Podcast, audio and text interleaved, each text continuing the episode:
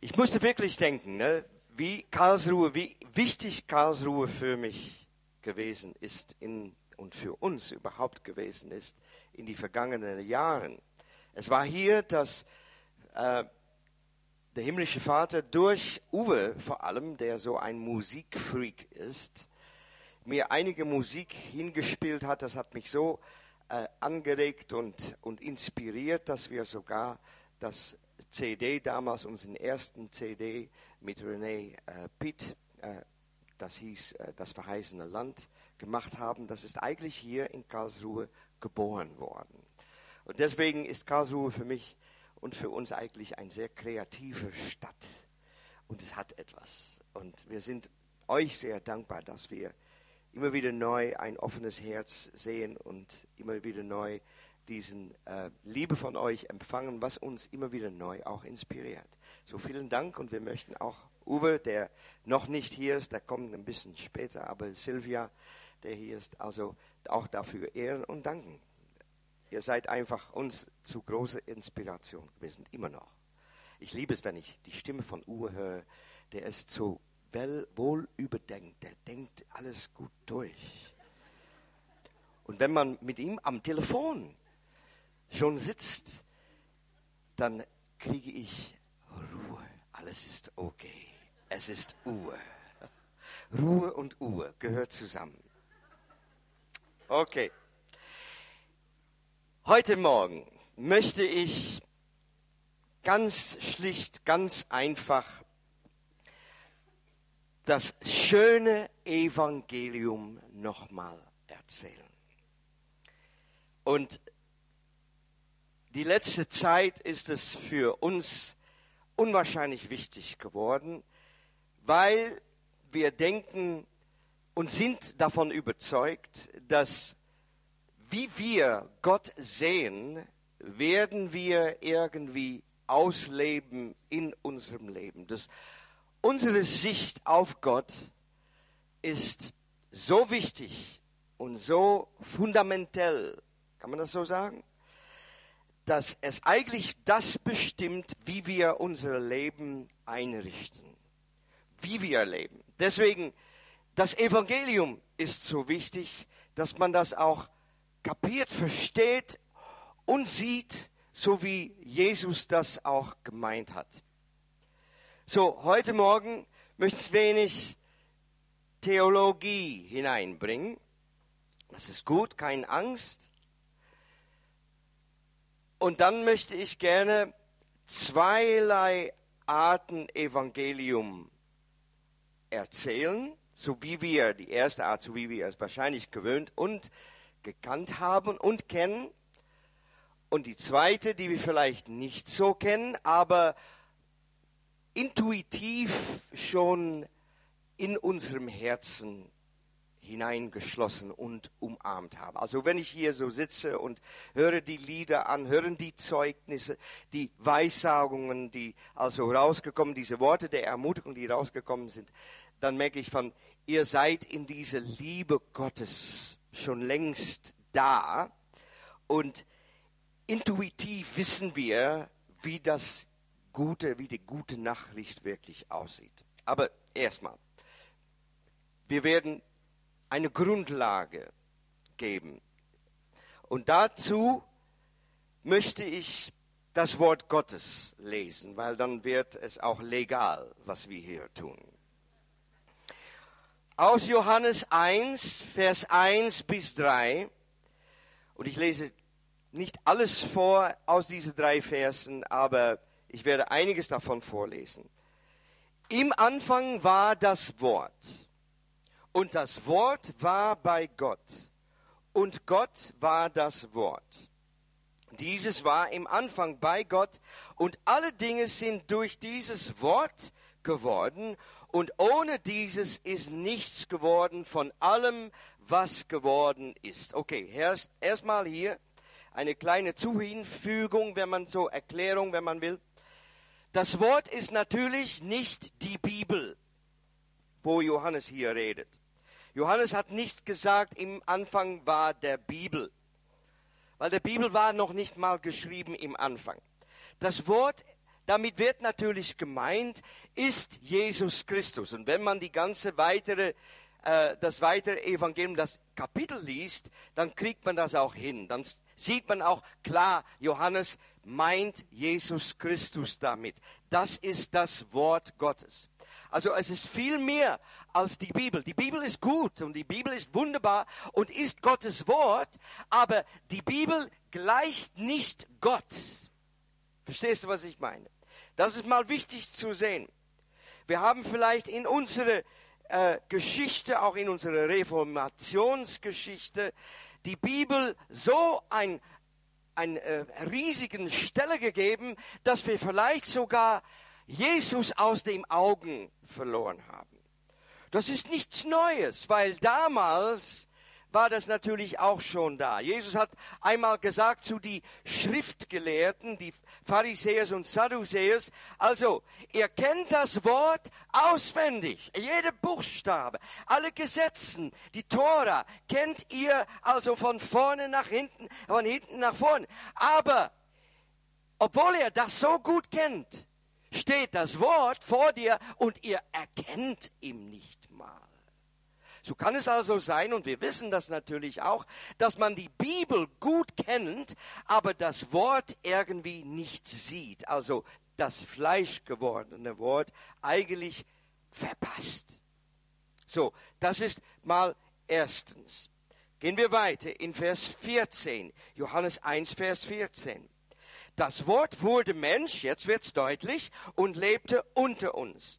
Wir selbst haben seine göttliche Herrlichkeit gesehen, wie sie Gott nur seinen einzigen Sohn gibt.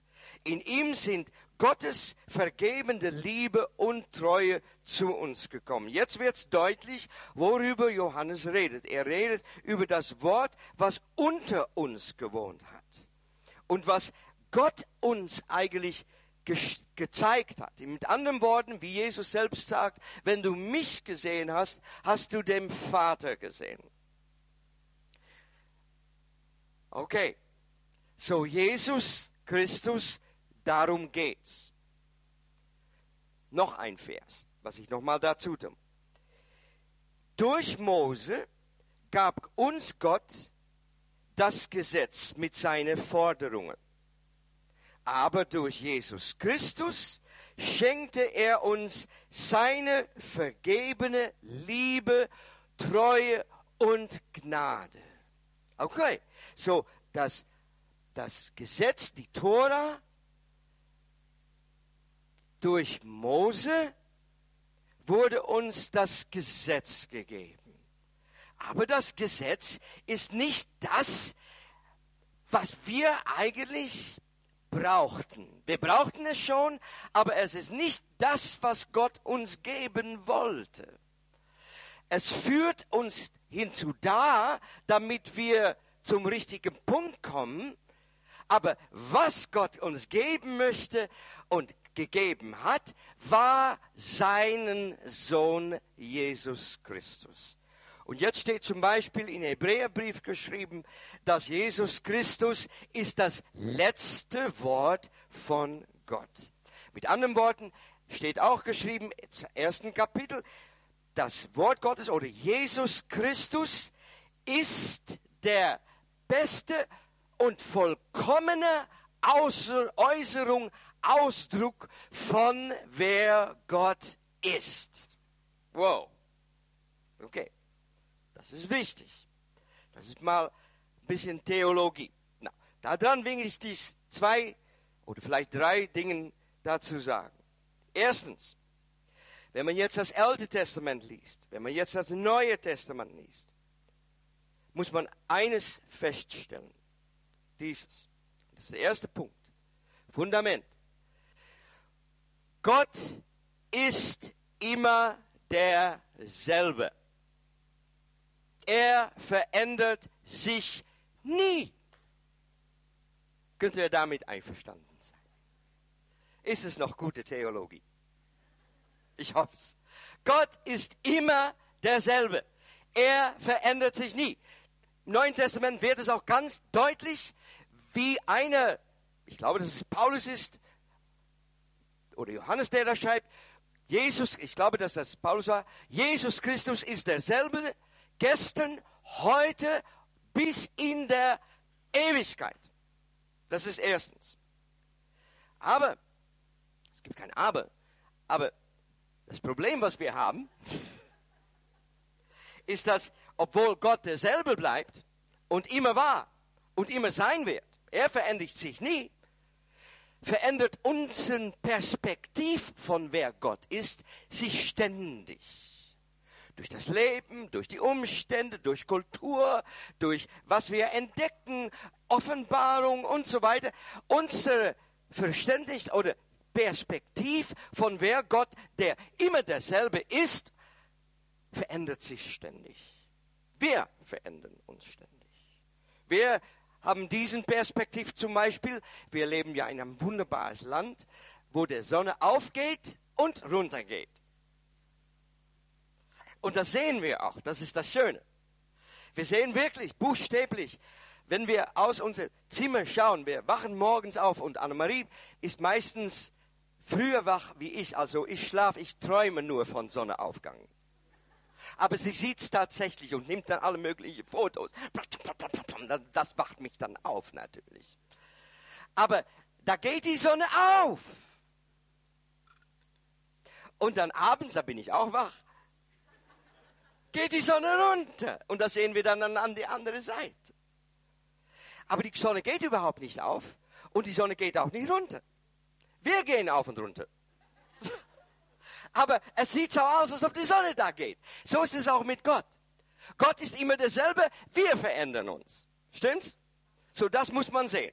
Gott ist immer derselbe. Das ist das erste, erste Fundament, theologische Fundament, die wir heute Morgen ganz klar und deutlich hinlegen wollen. Das ist wichtig.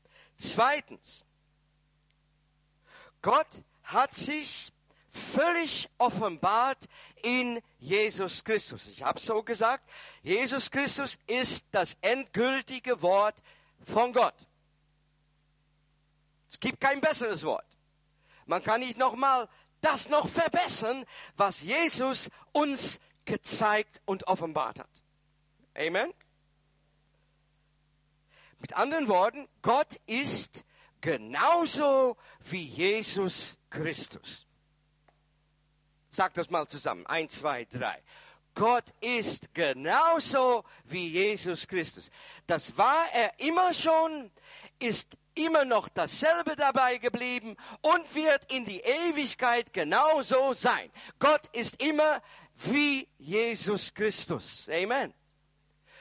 Gibt natürlich Leute, die lesen das Alte Testament und sagen, Moment mal, sieht so aus, als ob dieser Gott am Alten Testament ziemlich launisch war hat sie Probleme mit Wutanfällen und so. Auf einmal 20.000 Leuten, Menschen, Kinder, Frauen und Vieh.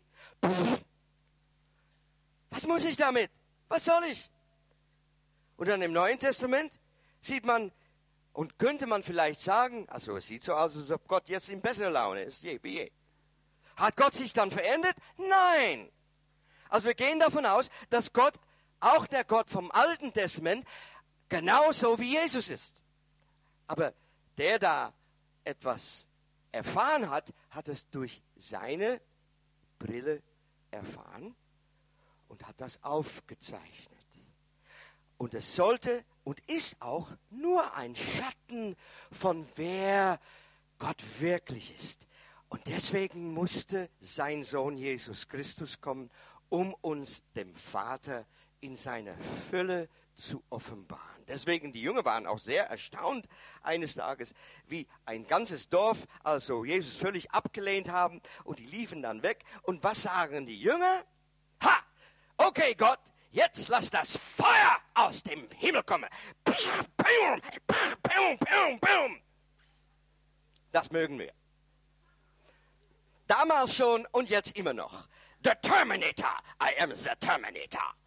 Wir meinen, Jesus Christus ist irgendwie ein Terminator von all das, was böse und übel ist. Aber Gott ist anders, weil Jesus sagt dann ganz weise, ihr weiß nicht, worüber ihr redet. Durch sein ganzes Leben hat Jesus seine Jünger und damit auch uns immer wieder neu erstaunt und überrascht, weil er kam ganz anders aus die Ecke, als das wir gedacht hatten. Eure Gemeinde hieß damals aus dem Rahmen, glaube ich. Gott ist noch viel mehr aus dem Rahmen, als damals eure Gemeinde war. Er ist wirklich aus dem Rahmen. Weil überall, wo man versucht, Gott nice, schön einzupacken, in ein kleines Schüchtel, theologische Schüchtel hinein, da kommt etwas raus, das man nie erwartet hat. Jede Erneuerung, jede Übererweckung ist da ein Zeugnis davon, weil Gott tut das, was wir uns nie gedacht haben, dass er tun könnte. Und so wird er immer wieder neu sich gehen lassen auf eine Art und Weise, wo wir gemeint haben, Mensch, gibt es dann so etwas? Ja, so ist Papst Franziskus für einigen von uns ein bisschen eine große Schwierigkeit. Weil, wie müssen wir den Papst jetzt sehen? War er nicht der Antichrist? Aber der liebt Menschen. Der kommt vor die Armen auf. Der betet sogar für John Arnott und Kenneth Copeland. Also, wir werden immer mehr überrascht sein, von was Gott tut. Und das ist gut. Unsere Perspektiven müssen sich ständig anpassen an wer Gott ist, weil er ist derselbe gestern, heute und bis in die Ewigkeit. Gut. Das sind die zwei Sachen, die ich gerne hinlegen würde. Jetzt möchte ich, seid ihr noch da? Ihr seid sehr stille. Ich weiß nicht, warum. Okay. Könnt ihr das alle gut sehen? Ja? Okay. Wir haben zwei Arten von Erzählen oder Predigen von die gute Nachricht von das Evangelium. Eine moderne Art von Predigen. Das ist eigentlich modern in dem Sinn, dass es erst fünf Jahren, 500 Jahren alt ist. Das ist modern. Und da gibt es noch eine viel ältere Version vom das Evangelium, was gepredigt wird, so ungefähr 2000 Jahre lang alt. So, das ist eigentlich das Älteste. Und diese zweierlei Arten von Evangelium erzählen möchte ich euch heute präsentieren. Dazu brauche ich diese zwei Stühlen.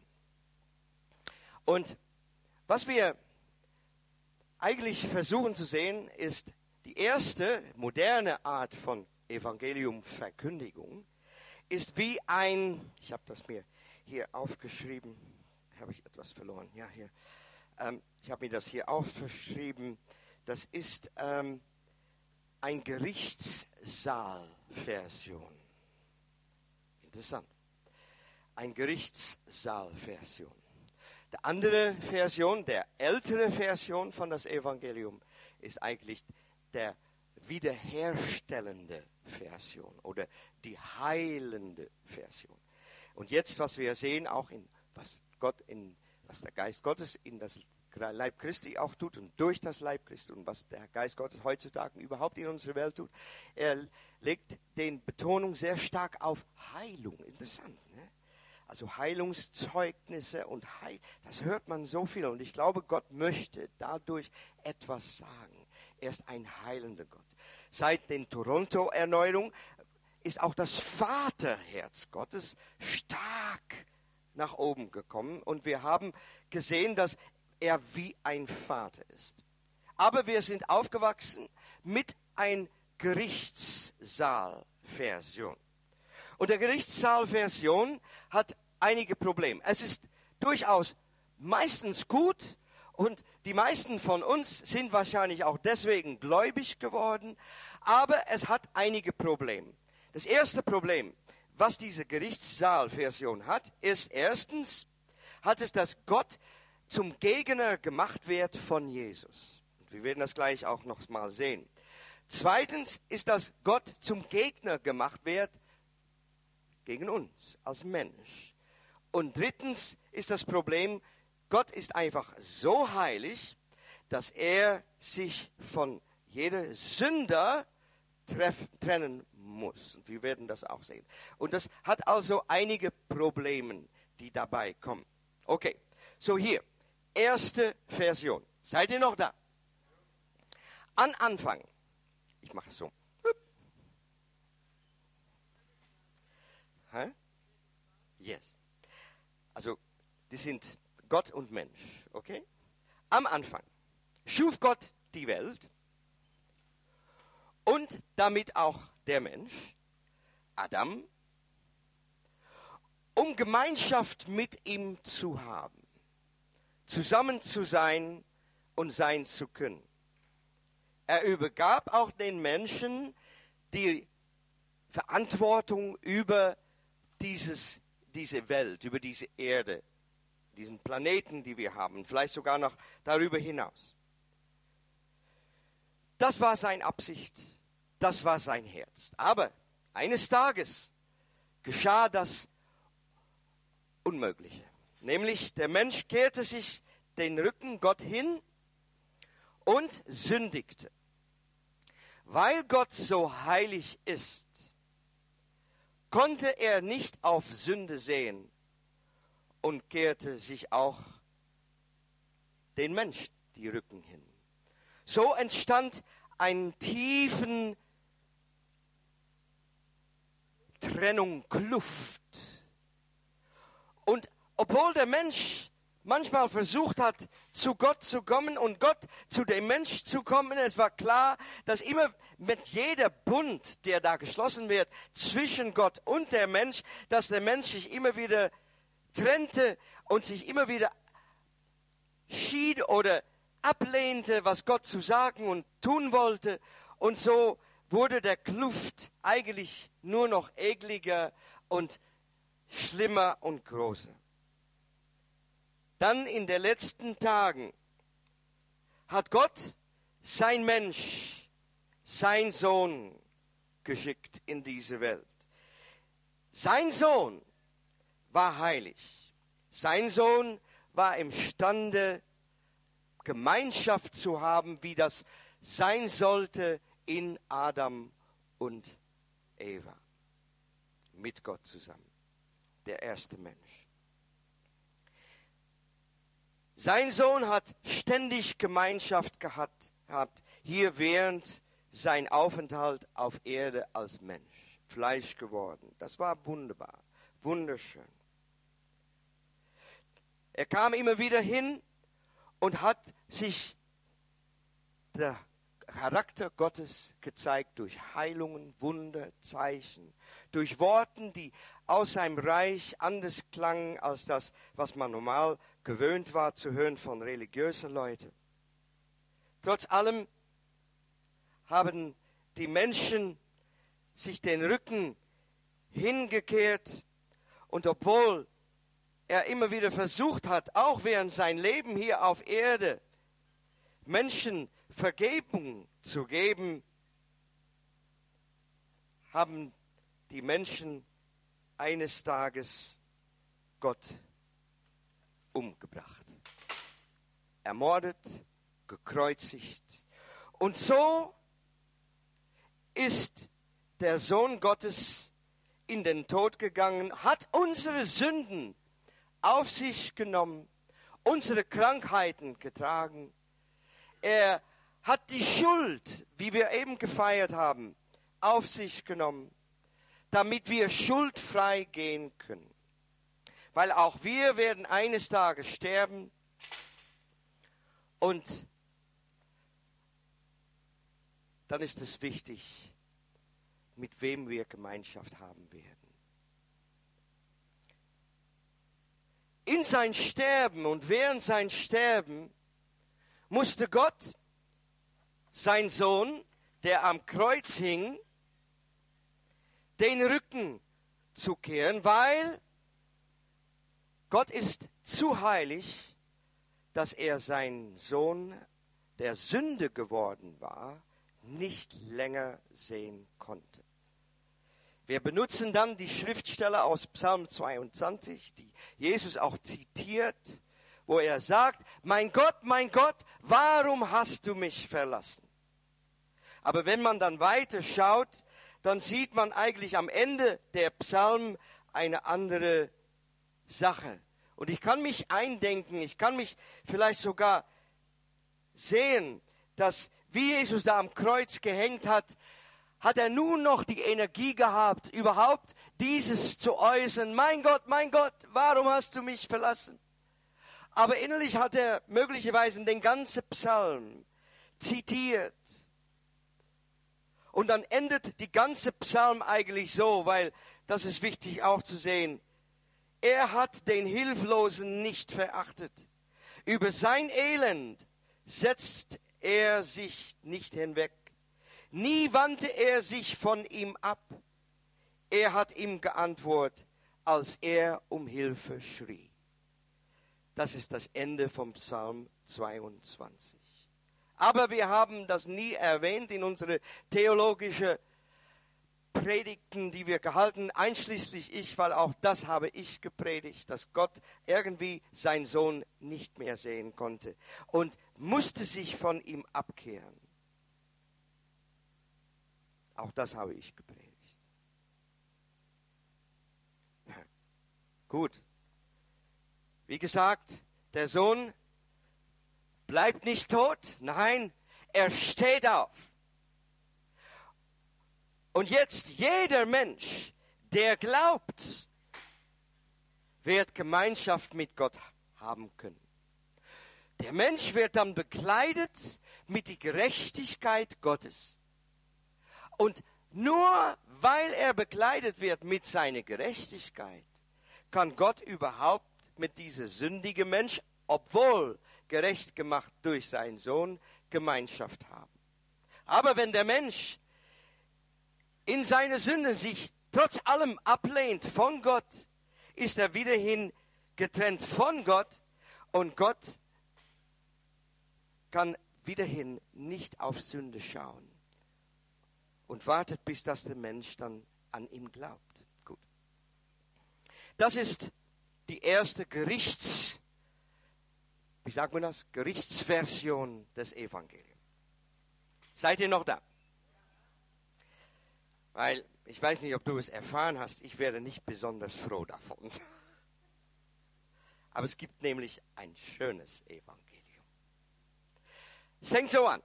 Am Anfang schief Gott das ganze Universum, die Erde und der Mensch, um Gemeinschaft mit ihm zu haben. Genauso dasselbe wie das andere Version.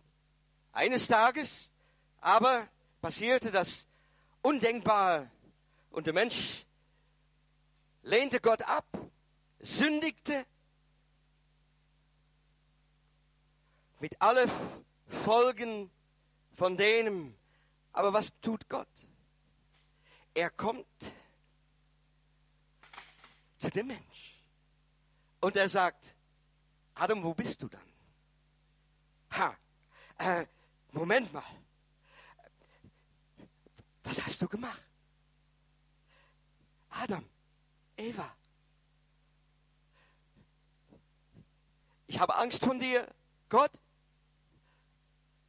Adam, Eva, ich bekleide dir, damit du nicht zu kalt wirst. Jetzt, wie du verstehst, dass du nackt bist. Du bist einer geworden von uns, aber ich bekleide dich. Ich begleite dich auch. Und so ging Adam aus dem Garten, damit er den Baum des Lebens nicht anfasste und der Zustand für ewig da war. Und Gott ging mit denen mit. Weil Gott war da. Auch nachdem Adam und Eva aus dem Garten gingen. Gott geht immer und überall mit. Kann man sehen in das Alte Testament. Zum Beispiel, da gab es kein und Kain war zusammen und mit seinem Bruder Abel, gutes Leben. Aber eines Tages kam ein Gedanke in Kains Herz. Eifersucht Habsucht. Gott kam aber zu Kain und sagte, Kain, Moment mal, weißt du nicht, dass die Gedanke der Sünde steht an die Tür? Und wenn du reinlässt, das wird Folgen haben, das willst du nicht wissen. Kain aber lehnte das auch ab. Er mordete seinen Bruder. Aber was macht Gott? Gott kam zu Kain und sagte, Kain, jetzt bist du vogelfrei erklärt. Das heißt, dass jeder dich töten kann, aber keine Angst, weil ich werde dich eine Marke geben auf dein Haupt, damit du behütest bleibst. Das war der erste Bund. Du bleibst behütest jetzt von jetzt ab an. Niemand wird dich mal anfassen können. Da gab es Abraham. Abraham war ein Anbeter von allen möglichen Sachen. Mond zum Beispiel hat er anbetet. Er war nicht echt religiös, er war religiös auf seine Art und Weise, aber nicht so christlich. Das gab es noch nicht nämlich. Was tut Gott? Er kommt zu Abraham und sagt, Abraham, eines Tages wirst du schwanger werden. Naja, deine Frau. Und du wirst also nicht nur einen Sohn haben, aber aus deinem Geschlecht werden also Millionen Menschen, so wie viel am Strand, all der Sand, all die, so viel. Da haben wir gesagt, das ist erfreulich zu hören. Er war etwa ungefähr um die 70, war natürlich die ersten paar Tage sehr erfreut, hat natürlich alles gemacht, um das zu ermöglichen, ging aber nicht. Aber er hatte eine bessere Idee. Er dachte, zusammen mit seiner Frau, weißt du, Sarai, du hast eine Sklavin. Und diese Sklavin könnte uns behilfreich sein, die, äh, diese Verheißung Gottes in Erfüllung gehen zu lassen. Was meinst du, machen wir das so? Gut, meinen wir. So hat Abraham sein eigenes Ding gemacht. Daraus kam ein Kind, Ishmael. Hagar war draußen saß ganz alleine ausgeliefert an die Wüste, durfte nicht, weil natürlich Eifersucht und alles Mögliche wieder da zusammenkam. Was tut Gott? Er kommt zu Hagar, sagt, Hagar, hab keine Angst, ich sehe dein Kümmer, ich sehe deinen Schmerz. Ich werde dich trotz allem segnen. Und ich werde dich segnen mit neun Prinzen. Und ich werde dich segnen. Hm. Abraham ziemlich enttäuscht. Familie nicht so gut in Ordnung. Gott kommt wieder hin zu Abraham. Abraham, erinnerst du dich noch an die Verheißung, die wir gegeben haben? Ja, ich bin so müde. Ja, ja, schlaf mal schön. So ist Abraham ein bisschen ein Nap gemacht und hatte einen Traum gehabt, eine Vision, eine offene Vision gesehen. Und da kam also das Ganze wieder hervor. Und da wusste Abraham, dass Gott ein Wunder tun würde. Und er glaubte Gott. Ja, aus das ist natürlich ein ganzes Volk Israel geboren worden. Eine Verheißung in Erfüllung. Dann gab es ein Mose. Mose war echt ein guter Leiter. Ägypten groß geworden und eines Tages merkte er, ich bin ja anders an die anderen. Und Gott hat irgendwie eine Verheißung gegeben, zu Mose gekommen und gesagt, ich werde durch dich mein Volk befreien. Was heißt du davon? Der Mose sagt, wunderschön, ich habe schon eine Idee. Ich fange mal an, mit einem Ägypter zu ermorden. 40 Jahre in der Wüste. Gott hat aber Mose nicht vergessen, obwohl er jetzt ein Mörder ist kommt wieder zu Mose hin, sagt Mose, damals war das nicht so gut, nicht so klug, aber ich habe dich nicht vergessen, ich liebe dich immer noch und ich liebe mein Volk immer noch und möchte gerne, dass sie aus dieser Gebundenheit, dieser Sklaverei befreit werden. So, was, wir machen etwas. Und so kommt es dann, dass Mose durch Gott benutzt wird, gebraucht wird, um das ganze Volk aus dieser Sklaverei zu befreien. Dann gibt es, ich muss mir schauen, damit ich es nicht vergesse, dann gibt es David. David war so ein Typ, der hörte nicht echt zur Familie von Jesse. Der war anders, hat rotes Haar gehabt. Man fragt sich ab, wo kam das dann her? Aber das ist eine andere Bibelstunde. Auf jeden Fall kam Gott zu David durch Samuel und sagte, ich werde dich also gebrauchen, um das Volk neu in die Freiheit zu bringen. Immer wieder neu diese Freiheit. Und äh, naja gut, alles Mögliche passiert, mögliche Kämpfe und so weiter. Eines Tages sah David, stand er auf und sah sein Königreich und es war jetzt alles friedlich und gut auf die Reihe, gut in Ordnung. Alles war so, wie sie, er sich das vorgestellt hat. Aber er hat eine Schwache gehabt. Er liebte Badewannen. Und da war gerade so ein Badewanne in sein Sichtfeld. Und wie er geschaut hat, war auch jemandem in den Badenwanne. Und sie hat gar nichts angehabt. Und irgendwie hat ihm das sehr fasziniert. Ja, schwer, ne? Badewanne zu widerstehen, gerade wenn es warm ist. Und man hat die Möglichkeit, gut, sie wurde schwanger. Was macht man da? Das habe ich nicht damit gerechnet. Das war nicht gut. Du hast etwas vergessen, Bathsheba. Aber man kann es nicht zurückdrehen. So, was tut David? Er ermordet einfach den Ehemann von Bathsheba und oder Bathsheba und und ähm, damit hat es getan, denkt er. Dann kommt sein Propheten.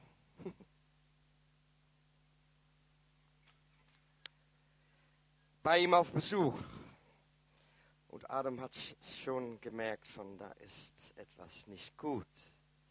Der Propheten aber hat ihm wieder neu Gott hingereicht. Und so sagte Gott eigentlich zu David, David, obwohl du gesündigt hast, habe ich meine Verheißung an dir nie vergessen. Dein Sohn wird sterben, aber du wirst noch einen Sohn haben. Und er wird also ein unendliches Reich haben. Salomo. Natürlich wurde es nicht Salomo, aber in Salomo, weil er ja einer der Urväter war, kann man sagen. In diese Linien von Gottes Sohn wurde diese Verheißung erfüllt.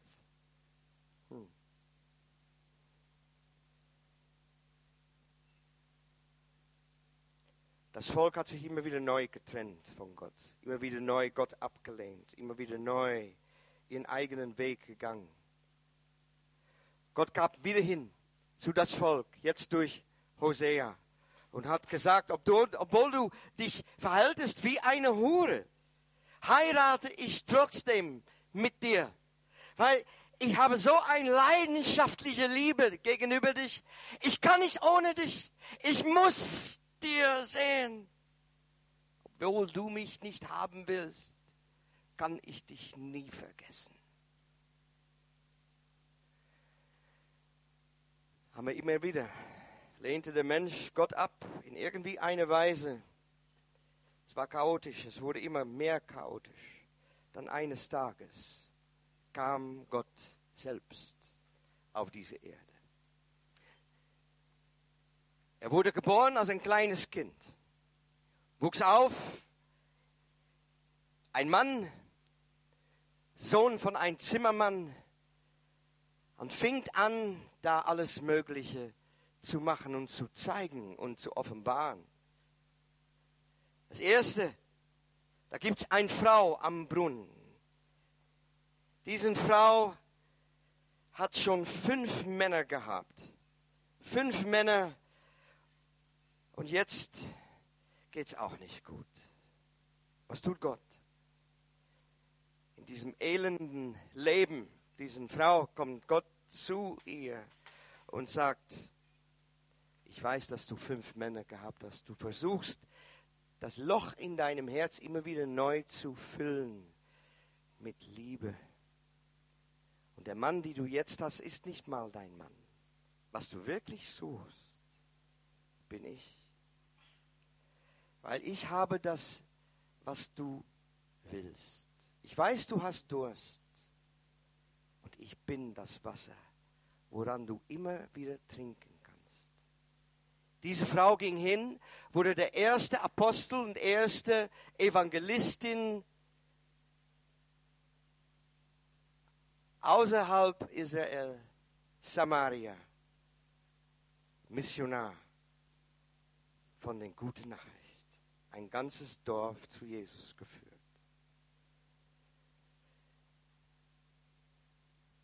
Da gab es einen Mann, der war klein, so wie ich, hat aber viel mit Steuer zu tun gehabt.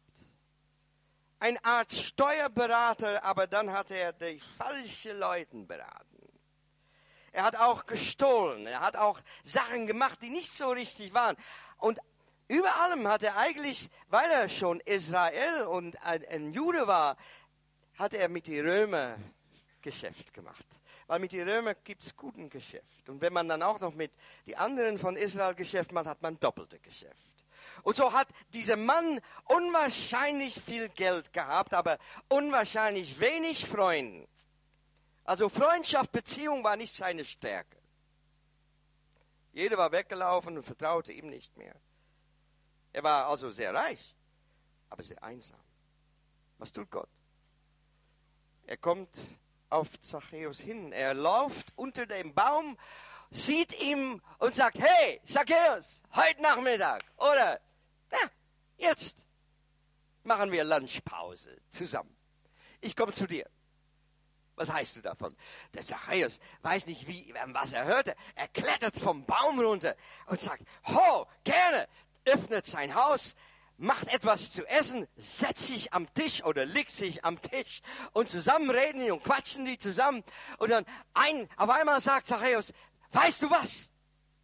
Ich werde all das, was ich gestohlen habe, werde ich zurückgeben. Nicht nur einmal, aber vielfältig. Und dann sagt Gott, ah, heute hat dieses Haus wirklich Erlösung erfahren. Da gab es einen Mann, der war gelähmt an beide Beinen, konnte nicht mehr gehen, hat aber Freunde gehabt. Dieser Mann war geliebt. Vier Freunde, die auch mal gehört haben, wie Gott da im Menschensohn so rumgegangen ist. Und dieser Mann, die nicht gehen konnte, wurde ja auch durch anderen bezeichnet als er ist unter der Fluch Gottes. Er muss oder seine Familie muss irgendwie gesündigt haben. Und deswegen bist du lahm. Hm. Was geschieht? Gott ist da. In das Haus, aber das Haus hat volle Backe. Also ist völlig voll mit Menschen. Aber die vier Freunde nehmen diesen Mann auf dem Dach und lassen ihn runter Gehe nicht fallen natürlich. Und da liegt der Mann vor Gott. Was sagt Gott? Du, ich vergebe dich. Und er hört und merkt in seinem innerlichen Ohr, wie die Theologen damals und die Pharisäer damals angefangen gesagt haben, ja, das geht ja doch nicht. Dieser Mann ist unter einem Fluch und übrigens, das ist doch nicht, nur Gott kann vergeben. Da sagte Gott, sodass du weißt, dass es nicht nur um Vergebung geht, aber dass ich auch Autorität habe zu heilen. Steht auf und geht. Der Mann steht auf und geht. Da gab es eine Frau. Seid ihr noch da? Gab es eine Frau. Gerade in Ehebruch gewischt. Kann man das so sagen? Erwischt. Gut, danke. Erwischt. Und diese Frau wurde durch die Pharisäer und Sadduzäer, wahrscheinlich war das auch ein Setup, könnte man vielleicht sagen, durch diese Sadduzäer und Pharisäer nach Jesus gebracht hingeschmissen und haben dann Jesus gefragt, na, was machst du mit diesen Frau? Das Gesetz sagt, sie soll gesteinigt werden, getötet werden, um ihren Tat. Was tut Gott aber? Er kniet sich hin bei diesen Frau, fängt etwas an zu schreiben auf den Boden. Und wir wissen nicht, was es war, weil er ist das Wort. Er ist das Wort Gottes. Man kann das nie einpacken in ein einfaches Buch oder etwas Geschriebenes. Und so kniet er hin und sagt, Frau, wo sind deine Ankläger? Sind nicht hier, Herr. Frau, du darfst gehen. Ich klag dich auch nicht an. Geht hin und sündige nicht mehr. Weil, wenn du sündigen wirst. Nein, das steht nicht da geschrieben. Steht nichts geschrieben. Nein, Jesus sagt einfach, sündige nicht mehr. Sie durfte vom Neuen anfangen. Da gab es einen Mann, der war völlig verrückt, so verrückt, dass niemand ihn fesseln konnte. Niemand konnte ihn mehr kontrollieren. Er gehörte nicht mehr in, in, in, die, in die Gesellschaft hinein. Niemand konnte etwas mit ihm anfangen. Überall, wo er ging, hat er sich äh, also losgemacht und Fesseln kaputt gemacht. Und deswegen haben die ihm einfach in ein Käfig hineingebracht. Da saß er dann völlig allein, entkleidet, nackt, schmutzig, hat gestunken. Was tat Gott? Er geht ins Boot, quert das, der See über, kommt diesem Mann entgegen, weil jeder hat Angst von ihm, diesem Mann gehabt und hat gesagt zu diesem Mann, ich habe aber keine Angst von dir ich liebe dich. Treibt all die Dämonen aus. Der Mann setzt sich hin, völlig geheilt. Da gab es einen kleinen junger Mann aus Holland. Er war erst 15, 16 Jahre alt. Peter Helms hieß er. Hat viel Drogen genommen, zu viele Drogen. Er war so ausgeflippt, dass er versucht hat, der Fahrer von einem Auto, wo, da, wo er drin war, der sich veränderte in seine Halluzination als ein, ein, ein ekliges Tier, hat er versucht umzubringen. Der Mann hat natürlich sein Auto angehalten, Peter Helms rausgeschmissen. Und dann ist Peter Helms über die Autobahn gerannt wie ein Verrückter. Die Polizei musste mich auflesen, einsperren, Vater anrufen. Dann kam Gott. Gott kam durch meinen Vater. Mein Vater sagte, Peter, ich weiß nicht, weswegen du das machst und was dich dazu bewegt hat. Aber ich weiß, dass du, weil, dass du, und ich will, dass du weißt, dass ich dich liebe, dass deine Mutter dich liebt, dass wir dich vergeben und dass wir für dich beten. Immerhin lehnte Peter immer noch Gott ab, ging seinen eigenen Weg, kam in das Musical Hair hinein, ein Musical damals, Hippie-Musical, viel Geld, Berühmtheit, Deutschland, Schweiz, Österreich spielen, Musik machen, alles Mögliche gemacht. Was tut Gott? Er kommt zu Peter hin, in Basel. Durch zwei alte Frauen, Heidi und Helga, die waren erst 35 Jahre alt, aber die waren alt.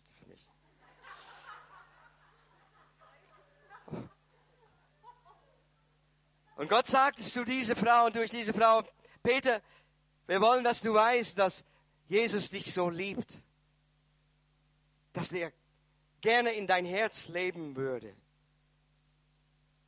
Peter wusste nicht genau, was er damit tun sollte. Ging weg. Aber nächsten Tag waren die wieder zurück. Haben gesagt, Peter, wenn du willst, bist du von Herzen eingeladen, mit uns Lunch zu haben. Käsefondue. Ich dachte, Moment mal, Käsefondue mit zwei alten Damen, das könnte gefährlich sein. Hab dann gefragt, ist es okay, wenn ich meinen Freund Markus mitnehme? Die haben gesagt, ja, natürlich, kein Problem. Wir sind dann gegangen, haben die zwei Damen gehört, wie sehr sie Jesus liebten. Die haben uns nicht versucht zu bekehren, die haben sich nicht versucht, uns irgendwie da über die Streife zu holen. Die haben einfach uns geliebt, so wie wir sind, angenommen, so wie wir sind, ohne uns zu verurteilen, ohne uns, oh, wenn du dich nicht bekehrst, dann gehst du zur Hölle. Nein, die haben einfach gesagt, Peter, Jesus möchte dich so gerne haben. Er liebt dich so sehr. Am Ende von diesem Nachmittag haben die dann gesagt, sollen wir noch zusammen beten? Und dann konnten wir eigentlich nichts anderes, weil wir dachten, das ist ja nicht so gefährlich als manche andere Sachen, die wir gemacht haben. Und dann, wie wir beteten, war es, als ob Jesus selbst im Raum kam. Und dann hörte ich mich selbst sagen, Jesus, wenn du wirklich hier bist, kommt in mein Leben und verändere mich. Und seitdem lebe ich mit Jesus und ist mein Leben so völlig verändert.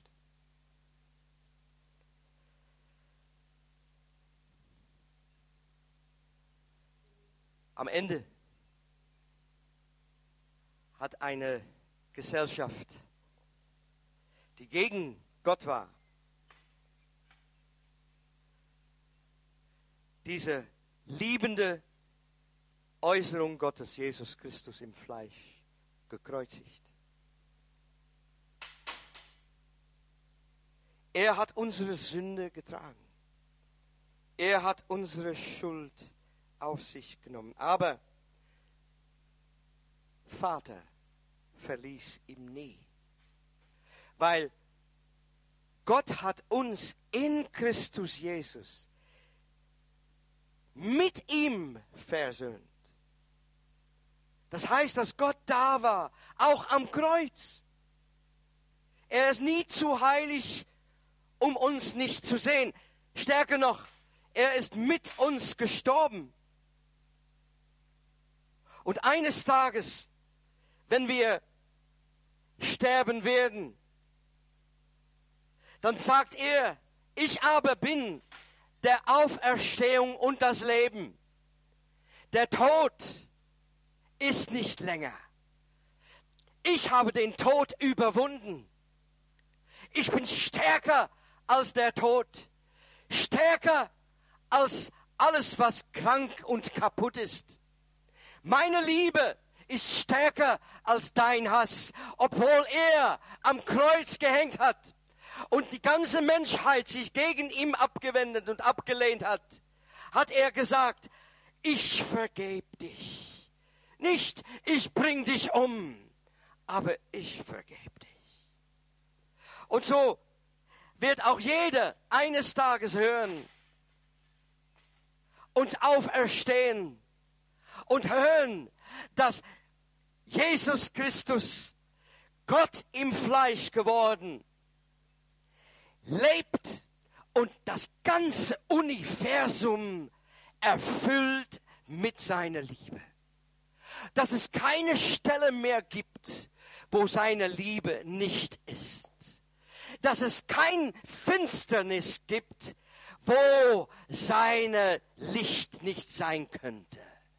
Es gibt kein Punkt in das ganze Universum, in die geistliche und natürliche Welt, wo es Gott nicht gibt, wo seine Liebe nicht ist, weil er ist auferstehen und er lebt und deswegen dürfen wir auch leben. Und auch wenn wir unsere Herzen ablehnen und wenn wir uns trennen lassen wollen von Gott, er kommt immer wieder zu uns und sagt, nein, ich liebe dich.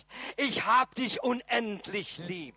Auch wenn es uns ekelhaft geht und wir denken, wir sind nicht gut genug für Gott, dann sagt er, nein, aber ich bin gut genug für dich, weil ich mache gut, was schlecht geworden ist. Ich wiederherstelle, heile und bring zum Leben, was gestorben ist. Das ist die gute Nachricht. Halleluja.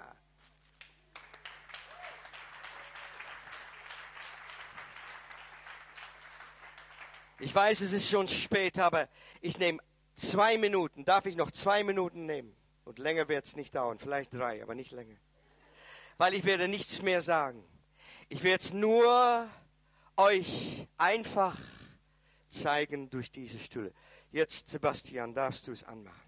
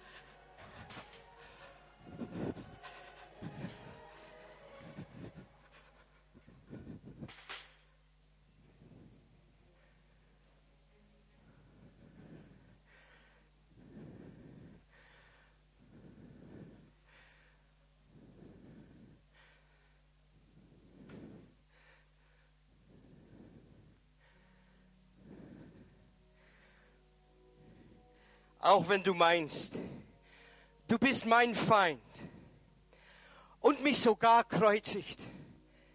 Ich vergebe dich. Meine Barmherzigkeit hört niemals auf. Mein Gott, mein Gott, warum hast du mich verlassen? Warum bist du so weit weg und hörst mein Stöhnen nicht?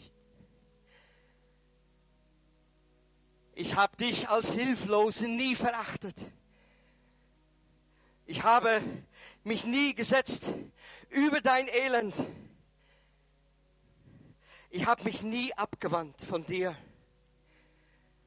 Ich antwortete dir, wenn du um Hilfen schreit. Und wenn der Tod uns am Ende trifft, er ist da, auch wo wir sterben. Meine Liebe ist stärker als Tod. Und ich erhalte jetzt die Schlüssel von Tod und der Hölle. Und was mache ich mit den Schlüsseln? Ich öffne die Türe unserer Gefängnisse und ich führe euch aus dem Tod zum Himmel, zum Leben. Deswegen, es steht fest, durch die Sünde eines Menschen sind wir alle in Tod und Verderben geraten. Aber durch die Erlösungstat eines Menschen sind alle mit Gott versöhnt und bekommen neues Leben. Denn ich bin sicher, weder Tod noch Leben, weder Engel noch Dämonen, weder Gegenwärtiges noch Zukünftiges, noch irgendwelchen Gewalten können mich je trennen von der Liebe Gottes. Und was geschieht, wenn wir trotz allem immer noch unseren Herzen kehren gegen diese Liebe? Diese Liebe wird uns immer wieder begegnen, überall, wo wir sind. Immer neu wird sie uns begegnen und sagen, aber ich liebe dich. Und meine Liebe bleibt für ewig. Es verändert sich nie. Nie. Die Tür bleibt auf.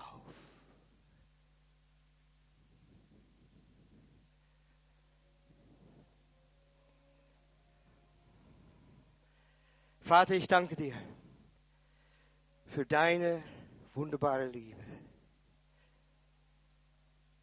dein Gegenwart, die nie aufhört, auch in diese kaputte, verletzte Welt. Du kamst durch Jesus, um zu heilen, wiederherzustellen, neu zu machen, Leben zu geben, da wo Tod geherrscht hat. Und du bist immer noch dabei. Und so dürfen wir mit Hoffnung und Mut, und steht auf, liebe Freunde, mit mir zusammen, und eröffne deinem Herzen und sag, ja Herr, deine Liebe empfangen wir tagtäglich, einfach um sie weiterzugeben in diese zerstörte Welt.